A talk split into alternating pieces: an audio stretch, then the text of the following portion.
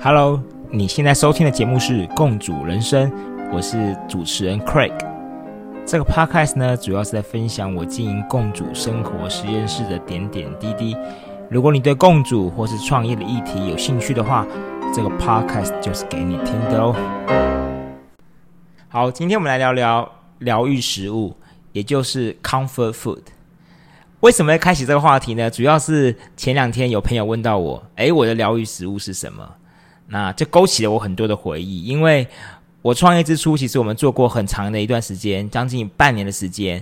那时候呢，我们是邀请呃朋友们哦，四面八方的朋友在粉砖哦，邀请大家来来我们这里吃饭。那前提就是一人带一道菜来，也就是所谓的 potluck。那这样子的活动，我们举行了大概将近半年吧。哦，那那活动当中呢，我也都问大家说，哎，你们为什么要带这道菜？那很多人就分享到说，哦，当然这道菜他觉得非常好吃，所以他想带来跟大家分享。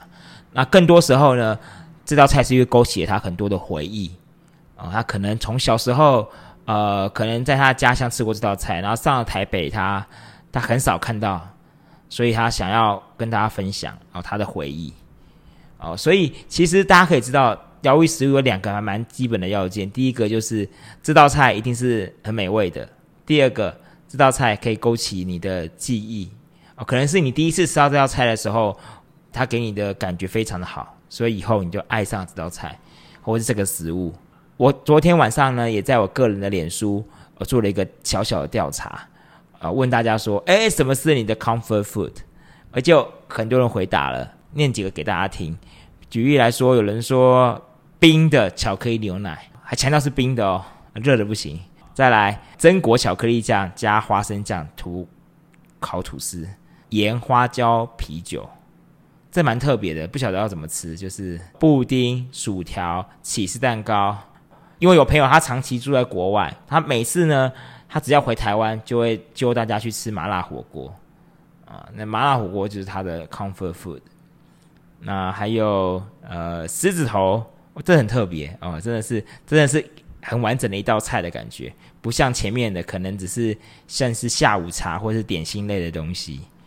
当然，还有一位朋友很特别，他说他目前正在减肥，只要看到任何的吃到任何淀粉，他都觉得很舒心，他觉得就觉得哇很开心。所以淀粉类的东西对他来讲就是他的 comfort food。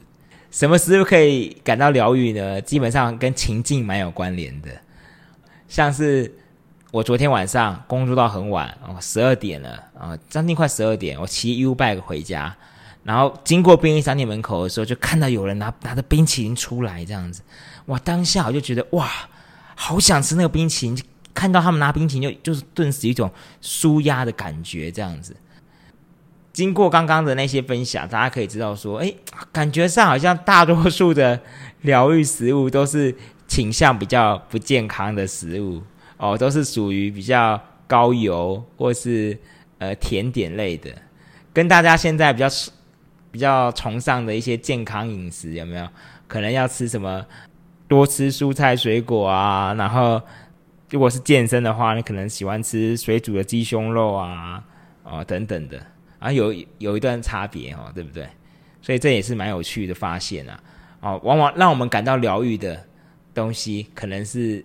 可能不是我们真正会常常去吃的东西，就是偶尔你吃下去会有那种罪恶感，可是你就是觉得会很开心这样子。